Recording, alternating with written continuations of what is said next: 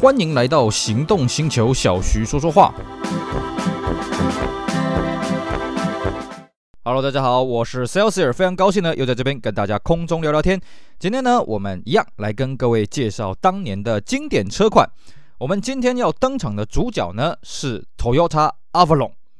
好，我相信呢，各位有在玩车的，应该对 Avalon 这款车子呢，哎，不是很陌生啊。呃，Avalon 一直到现在都还有在生产了啊。当然，它的这个主要的市场呢，已经从美国跑到中国大陆去了啊。那么，在讲这台车的故事之前呢，哎，先来考考各位啊，各位知不知道阿瓦隆这个名称的意义是什么意思呢？啊，我们知道这个 Toyota 他很喜欢用冠啊，比方说 Corona 啊，比方说 Corolla，比方说 Camry，这都是什么什么什么的冠啊。那阿瓦隆呢，跟冠有没有关联呢？完全没有关联啊。那我们先来跟各位上一点这个西方的历史课啊。阿瓦隆这个名称呢，是源自于所谓的亚瑟王传说啊。那么为什么叫做亚瑟王传说呢？我们都听过了亚瑟王这三个字。而且呢，有他种种英勇的事迹啊，他是如何打仗的啊，什么有的没的，夯不啷当的哦。不过呢，你如果去翻真正的史料啊，基本上没有亚瑟王的记载，这都是当年啊，就是中古欧洲世纪这个小说家笔下的一个人物了啊。所以呢，长时间以来，大部分的史学家都认为亚瑟王应该只是个传说而已啊，他不是一个具体存在的一个君主了啊。那么这个阿瓦隆跟亚瑟王传说有什么关系呢？诶，阿瓦隆呢，就是亚瑟王最后安息之处了。就说亚瑟王在打仗受伤了之后呢，他到了阿瓦隆这个小岛去这个养病。那当然了，这边毕竟是传说嘛，所以呢，有人说呢，诶，他在这边得到了永生。那也有人说他就在那边死去了啊、因为呢，阿瓦隆是亚瑟王传说的一个极乐岛屿了啊、相传这边这个是人间天堂了啊、那另外一个跟大家补充的一个是什么呢？其实阿瓦隆这个岛屿哦，最早在亚瑟王传说上面出现呢，并不是说亚瑟王 KO 了，呃，准备要 KO 了之后呢，才跑去这个阿瓦隆这个岛的了哦。阿布隆这个岛呢，最早在亚瑟王传说呢，是他打造王者之剑的地方了啊、那王者之剑是什么呢？各位，如果你有玩过车，你一定听过这个东西，叫做 Excalibur。Excalibur 呢，就是啊亚瑟王这把王者之剑的这个原始的名称了啊。那当然后来被这个美国的一个车商拿来做成是一个这个复古的跑车 Excalibur。那这个阿瓦隆这个地方呢，呃，它就是最后亚瑟王的归处了啊。那么另外再跟各位补充一个这个说法，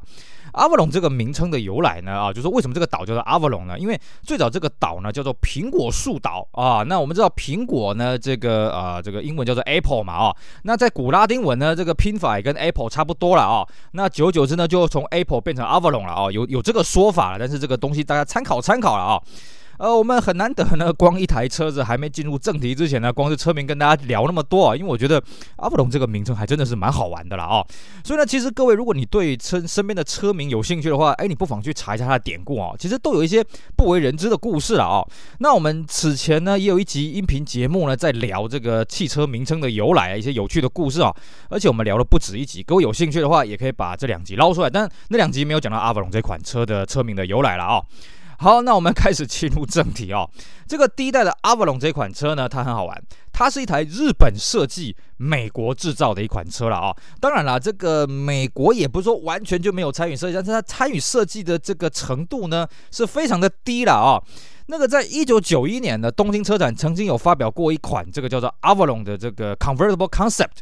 就是理论上就是啊就是 Avalon 的概念车嘛。那这一款概念车呢，是由美国这个丰田的加州设计师 Kelty 所设计的。不过呢，以我们这样看哦，这个车子跟 Avalon 是一点关系都没有，因为我们刚刚讲这台概念车叫做 Avalon Convertible Concept 啊，也就是它是一台四门的敞篷车了啊，这跟后来出来的 Avalon 是完全不一样，而且造型完全不一样了啊，所以我们觉得那只是一个巧合而已了啊。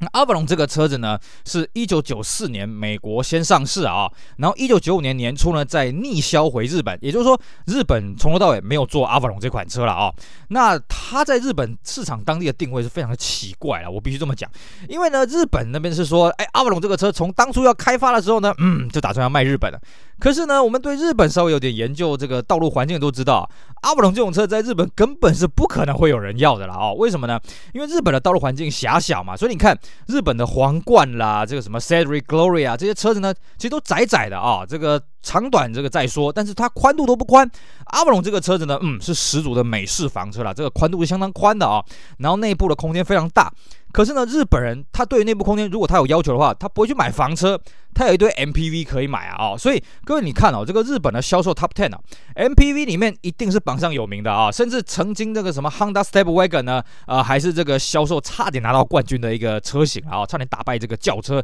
差点打败这些小小掀背车了啊。所以呢，在日本为什么当初阿瓦隆开发的时候要决定要在日本卖呢？我也搞不太清楚。更重要的是啊，各位你看啊，在日本投它的定位里面，阿布隆这个车真的是不上不下啊。你往上呢，你还有什么 Mark Two 啦，还有什么这个啊这个 Celluzio 啦、皇冠啦这些车子，往下你还有 Camry 这个车子。所以呢，在日本当地的定位，我觉得很奇怪了啊。可是呢，这些问题呢，到了这个美国，哎，就完全不一样了啊。美国的这个 tota Avalon 呢，它是第一台哦，日系的北美的大轿车了哦。什么叫大轿车呢？就是美国他们在分类这个轿车集聚的一个算法了哦。那具体的算法其实我也看不太懂了哦。在此前呢，我们说，哎，不对啊，那那个这个日本在美国也是有这些大轿车啊什么的。不好意思，那个尺寸都不到，甚至宽到什么程度呢？你说，哎，那阿瓦隆上去不是有个 Lexus LS 四百吗？不好意思啊，在美国的分类，第一代 LS 四百呢，它只能算是中型房车，哎，它还不算大型房车。所以呢，这个阿瓦隆算是第一款在北美卖的大型房车。而且呢，我们在亚洲地区啊啊，这个日本啊、呃，日本算不算？我觉得这有点争议了啊。至少在台湾这边呢啊，在中国大陆那边呢，阿瓦隆这个车子都定位成是个高级轿车了啊。可是呢，在美国那边，它就是一个家庭轿车，一个 family sedan。结果我们之前呢，在跟各位聊这个 Camry，这个进口 Camry，这个啊、这个 x V 十啦，或者 V 二十的 Camry 也好啊，这个在台湾呐、啊，在很多亚洲地区呢，都是当做高级主管的房车啊。那我那些美国的朋友来到台湾之后，看到都快笑死了。哎呀，这在我们这个我们美国那边是家里买菜车啊，对不对？就跟日本人跑来台湾，看到那个我们台湾这边一堆这个上市企业老板坐的是 Toyota Alphard，他也说哇，这是我们在家里面买买菜车啊，给老妈开的买菜车啊，对不对？哦，这个市场定位不同了。所以呢，这个美国当地呢，阿瓦隆它定位成是一个大型的 large sedan，也就是 family sedan 啊、那一开始呢，它的这个产量呢，它因为是在美国投产嘛，大概产量。啊、这个比较小了哦，一开始是三千五百台，那后来后来才提到了五千五百台了哦。那这边呢，跟大家稍微讲一下，这个日规跟美规的阿瓦隆呢，在外观上有些不同的地方了哦。这个日规的阿瓦隆的头灯不一样啊，它的头灯呢，在内侧有内建一个雾灯，然后呢，它的这个前叶子板的最前端有所谓的猫眼定位灯，还有它后面的牌框哦，车牌的牌框哦，这个是为了日本法规的规格的关系，所以跟美国的牌框不大一样。因为各位你仔细看哦，其实美国的车牌的造型跟日本车牌造型几乎是一样的，但是美国的车牌造型比较小一点点哦。那为了对应日本的法规呢，所以这个后排框有做了一点加大。那在内装方面呢，日规跟美规有个很大的区别在于说，日本用的这个仪表板。指针呢是这个投影式的了啊，那美国是比较传统的那种方式的啊。那还有就是日本国内市场没有所谓六人座啊，那么美规有所谓六人座的这种大型的的这个这 family sedan 啊。因为日本呢，第一个它六人座的市场不大了啊，第二个就是说呢，日本人比较喜欢那个中央的大型扶手了啊。那还有一个不同的地方是，美规的皮革就是选配的这个皮的皮革比较硬啊，那在日本呢，它改成比较软的材质，而且它这个材质呢是为了日本市场重新开发的了啊。好，这个是跟大家简单讲一下美规跟日规阿瓦隆的不同了啊。那接着呢，我们就进入这个比较深入的话题，来讲讲这个阿瓦隆这台车开发的故事哦。当初呢，阿布隆在开发的时候，大概是在一九九零年开始开发的了哦。那一开始呢，因为就是要面向这个美国市场嘛，哦，那当然日本也要上市哦。所以关于它的这个动力引擎，哎，这边有几种讨论的哦。大概是有二点五、三点零跟三点三这三种规格，大家在脑力激荡了哦。那最后呢，当然就是曲折中嘛，啊，基于这个什么动力性能啦、油耗啦、驱动效率啦，哦，所以呢，还是选择了三点零。而且那个时候呢，针对这个 Lexus ES 三百呢，开发出了一个全新的 EMZ。的引擎了啊，因为最早的 ES 三百呢配的是 VZ 啊，可是到了阿瓦隆这个时候呢，哎，MZ 已经开发出来了啊。那么再来就是说呢，那它的这个市场的定位呢要怎么去算？也就是说，除了我们讲的这个 Large Sedan 啊，那么一开始也有人讲说，哎，那我们是不是搞个这个 FR 啦什么的啊？因为各位要了解阿瓦隆这个车子在北美的市场上。它是接一个什么样的棒子呢？哎，不要忘了，在在阿瓦隆之前呢，Toyota 在北美最高级叫做叫什么呢？叫做 Cressida。Cressida 呢，就是日本的什么 Mark II Chaser Cresta 的这个左驾的版本了啊、哦。那么 Cressida 在北美当地呢是直六啊，前置引擎后轮驱动，也就直六的 FR。那么 Avalon 呢，一开始呃，既然要用 V6 的话，那也有人讨论说，那我们是不是用个 V6 FR 的一个设计呢？但是很快开发团队就发现啊，你这样子做的优势不大了。为什么？因为我们日本呢要去跟这些美国的这个后驱车去竞争呢，哎，不太容易扭转这个大家对于美国了传统房车的这个思维了啊。那我们还不如搞一个全新的东西啊，因为。这个 Cressida 呢，它直六 FR 哦，这个是传统美国人对美国车的一个印象了哦。那么我们今天搞一个 V6 FF，哎，对于美国来讲算是一个新的趋势了哦。而且呢，六缸你加 FR 呢，你要去跟美国当时市场上一堆那个八缸 FR 呢，那个你要去竞争呢，不是那么的有优势了哦。所以呢，哎，那这个就决定拍板，那我们就用 V6 FF 啊。那个底盘呢，哎，那你可以剪个现成的嘛啊。那底盘呢，基本上就是从这个 XV10 Camry 去做个延伸的了啊。那当然也有人说它的底盘是用 ES 三百 Windom 的这个底盘下去弄了啊。其实这个。说法也没有错了，反正都是从 Camry 这个底盘下去延伸的啊、所以 Avalon 呢，它的底盘悬吊呢，基本上跟这个啊、呃、这个 Camry 九三年式的这个 Camry 呢，基本上是一样的啊、但是据说啦，这个美规的这个 Avalon 的避震器呢，调的蛮硬的啊、哦。当地的这个媒体还说，哇，这个真是硬的有点过头了哦。那么再来就是说呢。我们刚刚讲阿瓦隆这个车，既然一开始就决定要在日本当地卖，所以呢，日本的这个用车思维也要考虑进去了啊、可是呢，偏偏日本人跟美国人他们对于这种开发的这种思维是完全不一样的、哦。所以呢，在这个阿瓦隆开发的时候呢，它是第一台啊，丰田技术中心跟北美丰田制造公司两边一起开发的车啦，也就是所谓 TTC 跟 TMM 啊、那在开发过程当中呢，当然因为这个文化的不同哈、哦，这个沟通协调花了非常非常多时间了啊、哦。而且呢，蛮好玩的是哦，这个。阿瓦隆是由日本团队开发，所以在开发的前期呢，这个日本的开发团队跑去美国 long stay 了好一段时间，去考察了美国当地的风土民情啊，然后呢，来决定把这个车子纳入什么样的要素哦。不得不说啊，这个日本人做事还真是厉害啊！因为呢，我们都会觉得，哎，你今天一个面向美国市场的车子，你竟然是由日本人来开发的啊！那么结果在美国市场表现，阿布隆还真的是表现得不错哇！这一群人呢，这个这个没有白花公司的钱去这个美国 long stay 了啊，这个算是真是很厉害啊！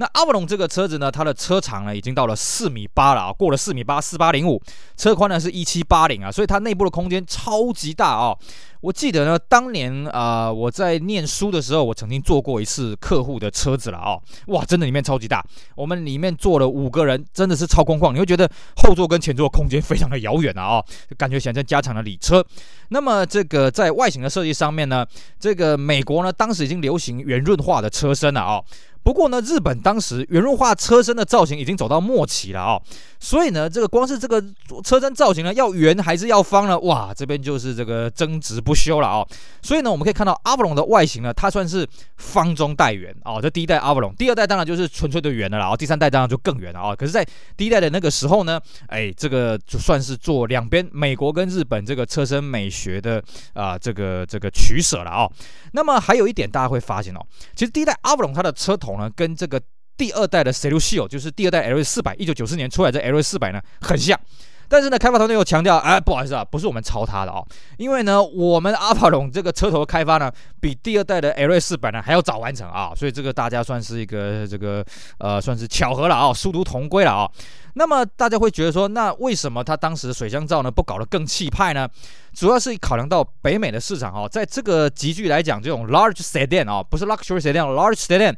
其实你就算是水箱罩没有镀铬，没有水箱罩都可以啦。你看那个什么克莱斯的 Concor，那个水箱罩也是小小的嘛，然后那个 Ford Taurus 那个基本上没有水箱罩嘛，对不对？所以呢，对呃对头台来讲啊，反正有个这个稍微气派的这样就可以了。之所以要做这么气派，是因为日本市场的原因啊，倒不是因为美国市场的原因了啊。那么这个在内装上面呢，也有相对应的设计，就是说。它的仪表啊，跟中控台呢是采连在一起的这个造型啊，就是说它的指针跟中控台，我们感觉起来会是合成一气的啊。主要呢是因为啊，希望它 Avalon 身为一个头塔的旗舰车，要跟这个 Lexus LS 四百做出一个区隔。因为 LS 四百呢，它的这个中控台面板跟指针呢是分离的啊。那所以 Avalon 就希望说，我不要让人家看到说这个 Avalon 好像就是小 LS 四百的内装了啊，我不希望这个样子。所以它的仪表呢做了一个重新设计，而且呢，因为它在美国有所谓的六人。做的版本，所以它的做的是悬浮式的中控台了啊。那当然啦，这种车是高级车了哦，啊不不是高级车，这种 Large Sedan 又是面向美国市场的呢，当然它就没有所谓的首排了。当然它的五人座的版本呢，设计就是地排了哦，那六人座的就是上排天排这个样子了哦。那么在座椅方面呢阿瓦隆它为了要强调它的这个内装的立体感，所以呢，它的座椅的造型啊，我们一般那个座椅的造型大概就是两三道折线了啊，那阿瓦隆多了两道折线了啊，所以看起来它的座椅是更加的立体了啊。